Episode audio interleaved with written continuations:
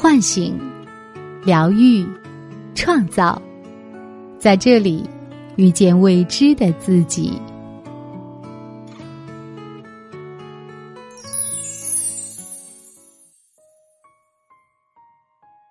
大家好，这里是张德芬空间，我是主播西龙。此时此刻，我和你在一起。今天要和大家分享的主题是：我不会再结婚了，请先别急着放狠话。作者：周丽媛。何洁上的这次节目最引人注目的就是他说的那两句话。他说。我就是要追求纯粹的爱情，我以后再也不会结婚了。虽然主持人和嘉宾还在试图友善的引导和劝慰他，婚姻中的问题的处理是需要两个人共同面对的，是否自己也有一些处理的方式可以去修正呢？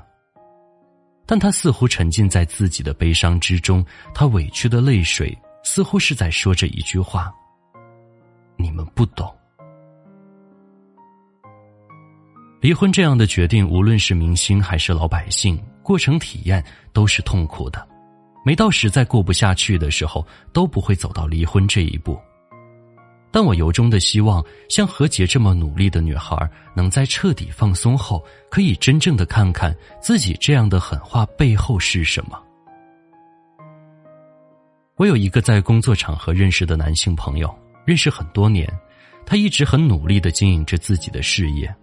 他对于事业的梦想和蓝图，每次都能感染到我，那是一种拼尽全力后的势在必得。也就是这么一位我非常看好的男青年，在前几个月给我打了电话，说他的女朋友突然提出了分手，而且是非常的决绝。然后痛苦的他想起可以求助于我。我作为朋友，耐心的倾听了他的诉说，也帮他分析了几点可能。当他意识到自己对工作用力过猛，而全然忽略了自己女友在恋爱中的感受时，信誓旦旦的说他要马上去改。在接下来的时间里，他每过几天就打电话告诉我自己改了什么，取得了哪些进展。但事与愿违的是，他的女朋友。反而离他更远了，他越加的痛苦和迷惑。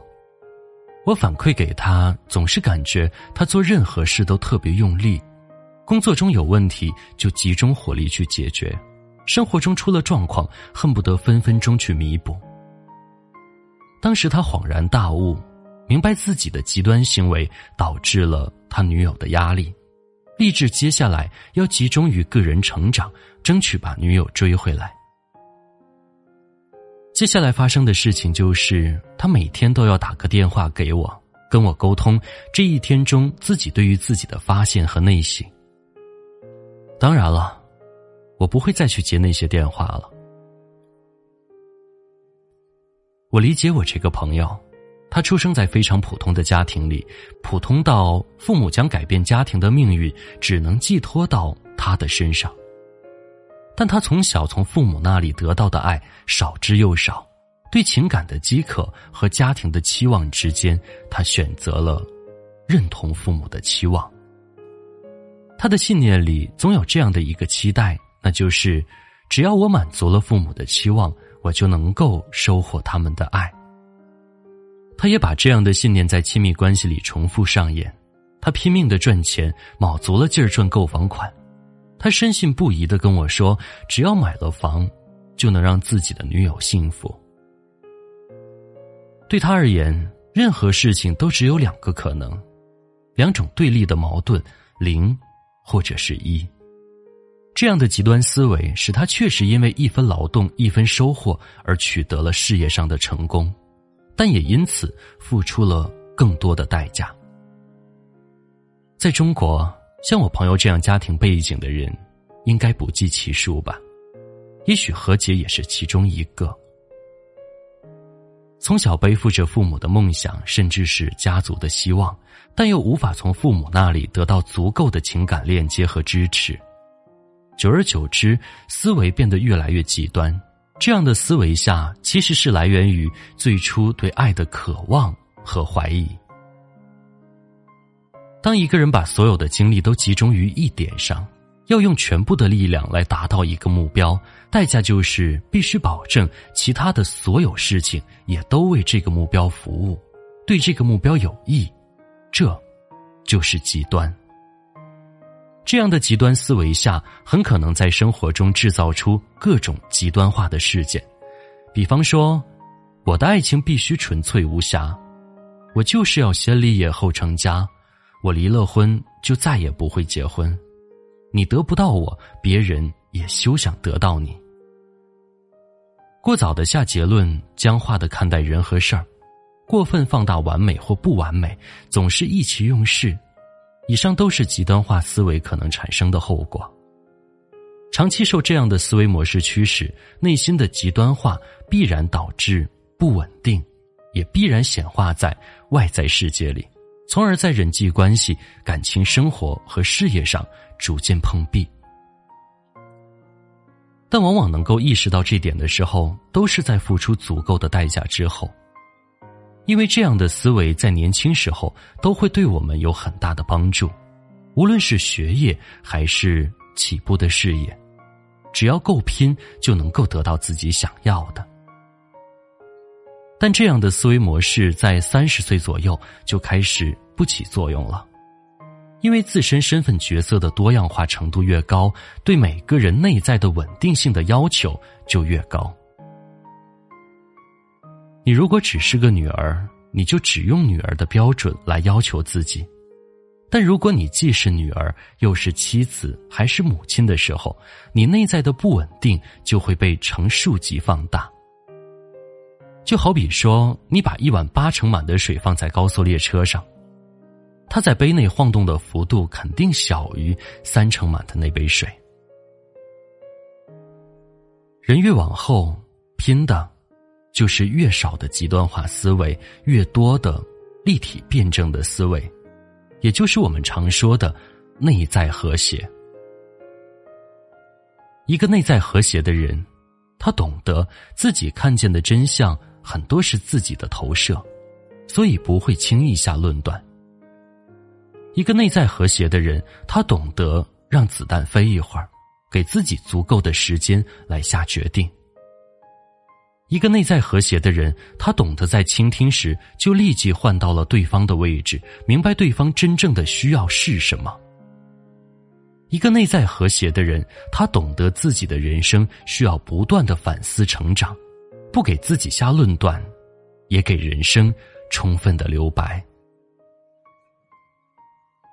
狠狠的爱过，恨过。痛苦过，这是我们人生成熟的过程中必然要经历的一段过程，因为我们曾经那么认真的投入过，所以它才铺成了我们脚下所站的路。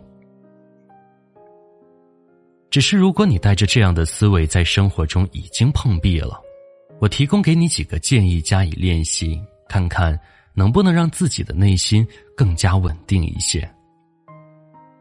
第一。请真正的放松。这点对于很多人来说真的很难。我们仿佛一直绷足了劲儿往前冲，而一路成长也由于自己的这股冲劲儿得到了很多阶段性的胜利。这样的冲劲儿已经与我们的身体浑然合一，所以这样的人的身体往往也是异常的紧绷。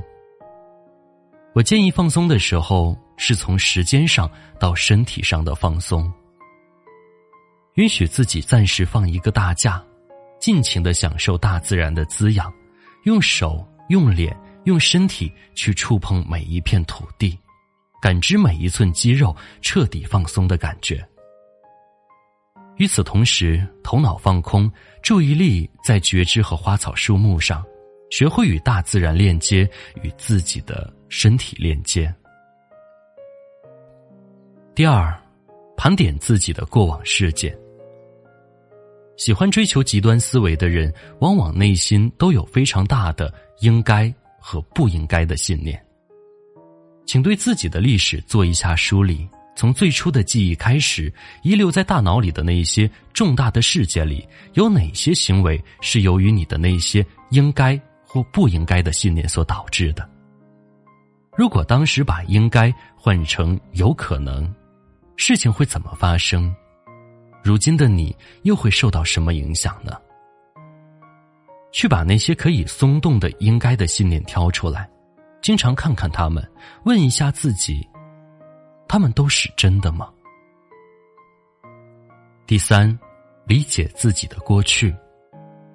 当我们梳理自己时，可能会产生很多的感受，也许有痛苦和沮丧，更多的是发现自己的那些不必要的执念后而产生的后悔。我如果当时不这么极端，也许我会拥有一个更好的现在。走上自我发现之路的时候，我们难免会产生这样的遗憾，请你只是停留在这个遗憾里，别再往自责和内疚走去。你知道的，他们的意义不是让我们去责备自己。第四，建立新的思维模型。我介绍给你用一个非常简单易行的公式，就是 C 等于 A 加 B 除以二。其中 C 是你当下要做的决定，它是你脑海中的两个极端化思维 A 和 B 的平均数。也就是说，当你内心有一个要江山还是要美人的冲突时，你不会把这两者对立起来，而可能得出一个结论是：我白天要江山，晚上要美人，或者我只要一半江山和普通姿色的美人。一开始建立这样的思维并不容易。因为我们总是想，这不可能啊！但当你从小事多练几次之后，就会发现，只要确立了这个思维，就会自动寻找到无数的可能性。我记得自己年轻时也很喜欢放狠话，那些狠话确实铺垫了我脚下成功的道路。但就如我结婚后对很多年轻姑娘说的一样。我们每个人只有在真正成熟后，才会为自己在单身时说的那些狠话而后悔。祝福何洁，人生除了努力和坚强外，更需要的是和谐和从容。本节目由张德芬空间和喜马拉雅联合出品，更多精彩内容可搜索。微信公众号：张德芬空间。